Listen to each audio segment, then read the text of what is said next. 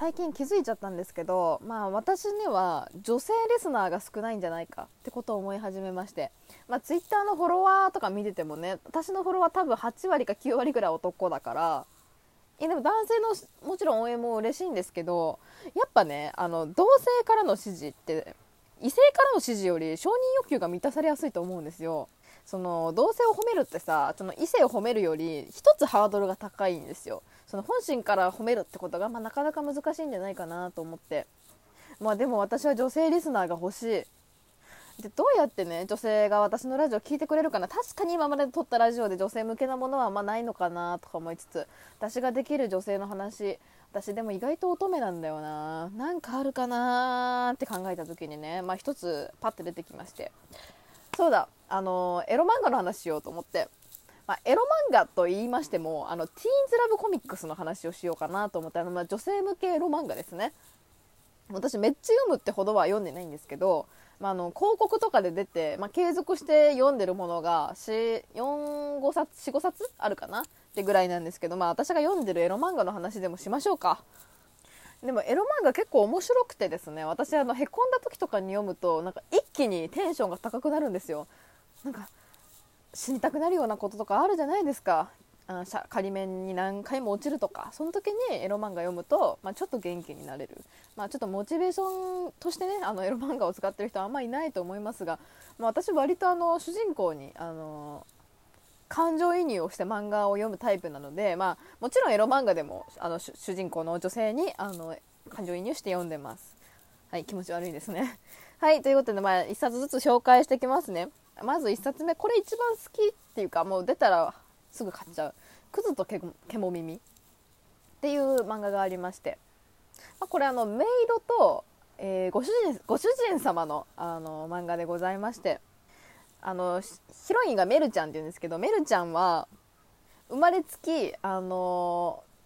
犬耳が生えてるんです。あ羊か。羊の耳が生えてて。なんかその世界ではあの一部の子女の子だけなんかあの耳付きで生まれてくるんですって。でもそうその耳付きで生まれた子は虐げられて生きていくんですよ。あいつ獣耳だみたいな。なんて忌まわしい存在だみたいなこと結構言われて育つんですよ。で食とかにもつけないらしくてまあ貧乏でなんとあのこの漫画のそのメルちゃんが奴隷市で売られてるところから始まるんですよね。でも人間を信用してないメルちゃんはみもう心を閉ざしきっていて。でその奴隷市でみんな買って買ってっていう中で1人だけもうなんか人生諦めた目をしてるんですけどそれをパッと見た主人公の九条っていう、まあ、大金持ちが財閥の御曹司がなんだあいつと思って目をつけて可愛いじゃないかみたいな顔は。じゃあこいつを僕のものにして好きなように使ってやろうってことで、まあ、家に連れて帰るんですそこで買って。でまあメイドとして使うんですけどいやね最初結構ねひどいのシーンが。いやもうガンガンレイプするするしお前の人権ねえからみたいなこと普通に言うんですよ。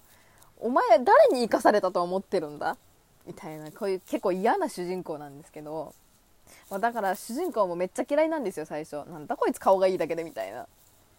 でもまああることがきっかけで九条がメルちゃんのことを気になり始めるんですよ。でもメルちゃんはその今まで自分のことレイプされたり散々なこう目に合わせてきたからいきなりこう好意を持たれてもなんいやちょっと今更何なんですか？みたいな。そういうスタンスで行くんですよ。だから最初ツンデレで来てたツン9デレ1で来てたあのご主人様が途中でね好きになってからもう55ぐらいもう出ねえツンゴみたいな感じになってきてでもメルちゃんはあの逆あのどんどんどんどんツンデレっていうかそんな風になってきて主人公がどんどん追っかけていくんですよね。であの私忘れもしない涙をした回なんですけどメルちゃんがとうとう屋敷から逃げ出すっていう あのシーンがありまして。でこれでねもうでも九条はあのもういくら金をかけてもいいから絶対に探し出せみたいな。もうこの家が潰れてもいいからメルを探せみたいな。指令を出してねあの半年かけてあのメルちゃんを探すんですけど。もう私なんかねその自分を探してくれるそんなねお金かけて家まで捨ててそこになんかすげえ涙出てきて出てきて私授業中に読んでたんだけどこれ。スーって涙が出てきてね。それをあの友達が見てて「え貧困ちゃん何泣いてるの?」って言われて「あこれちょっとエロ漫画読んでんだけどさもうめちゃくちゃいいシーンなんだよねってさあのドン引きしてましたね友達。授業中にエロ漫画読むなっていうのとエロ漫画で泣くってどういうことだよ。しかも私女優泣きしてたんですよね。片目からしか涙出ないっていう。ドン引きでしたね友達。はいはい。まあクズと獣耳の話はちょっと置いといて。まあ、2冊目「バイトメーカー」っていう漫画がありましてこれあのなんと少女漫画なのにオメガバーズなんですよ。なんかオメガバーズの説明をしろって言われても、まあ、なかなか難しいんですけど、まあ、主人公のマメルっていう女の子がいるんですけど、まあ、マメルめちゃくちゃ希少人種なんです。もう何千万人に1人とかしかいないなんかもも血統の持ち主らしくて。でもまあそれをね隠して生きてるんですけど、まあ、匂いとかでバレちゃうんです分かる人には。でその分かる人そのマメルのことを狙っている男の人が3人出てきまして、まあ、超ツンデレツンツンなもう道明寺みたいなやつとあのー、物腰柔らかいド S あのニッコニコニコニコしてるド S ですね、まあ、こういうのが一番鬼畜だって言われてる私が一番タイプの男なんですけどでとあとメガネメガネキャラでも本当に主人公のことを考えてあの真剣ですみたいな男の人が3人出てくるんですけどね、まあ、私は言った通り真ん中真ん中？2人目のあの雪村君っていう男の子が大好きなんですけど、まあ、これも結構過激でね。私これはねこれフラワービコミックスなんだよね。フラワーコミックスって結構過激ですね。全然挿入支援最近あったんじゃないかな。うんうん。でまあ、逆ハーレムなんですけど、まあ、だからバチバチになるシーンがあるんです男同士が。で私あのめちゃくちゃ好きなセリフがありましてこれバイトメーカー4巻今持ってるんですけどあのその私の大好きなあの物腰柔らかいあの雪村君がですねあの信長っていうんですよそのあの道明寺みたいなオラオラ系の人が信長って言うんですけどそいつに向かって宣戦布告をするんです。信長より先に俺がマメルとセックスする。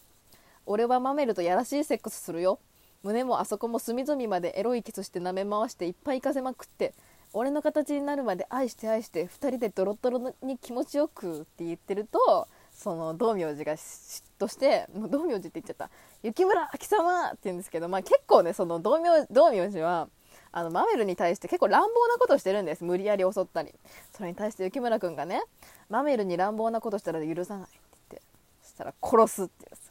発想会をやってみろよっていうこのシーンがねすごく好きなんです。はいとても気持ちが悪いですね。このテンションまたね。もうでもやっぱりそういうばあの取り合いになってバチバチになるといいですよね。これあの本当にそれぞれでエロエロいことしてますからねマメルは。あの挿入はしてないけど前儀ぐらいのことは全然してるんだったかな。してたっけ？忘れちゃったけどしてた気がするな。本当にあの信長はねあ信長その道明寺ですね。あの隙を見ればあのマメルを犯そうとしてるので。本当にねも多分くっつくんだろうな。そこと絶対そことくっつくんだよな。なんで？はい。まああと3冊目ですね。お嬢様はお仕置きが好きっていう漫画なんですけど、まあ、気持ち悪いタイトルですね、これもね。あの、でも私これはね、ちょっとそろそろちょっと買うのやめようかなって思ってて、今18話ぐらいまで更新されてるんですけど、まあ、今回、夏樹くんって男の子と、ももちゃんって女の子の話なんですけど、まあ、どっちもめちゃくちゃお金持ちの令嬢と御曹司の話で。で、なんかね、なんで私がこれを思い買うのやめようかっていうと、ももちゃんが、の設定がね、無知すぎるのよ。もうなんかあの子作りについてはあの授業で保険の授業でやったことがありますけどセックスって何ですか？みたいな なんかそんな子なんですよね、まあ、でもあの夏樹くんにお尻叩かれるのが好きでもうド M で仕方がないみたいな。で夏樹くんもド S あの、私が一番好きなド S 本当にさっきも言った通り物腰が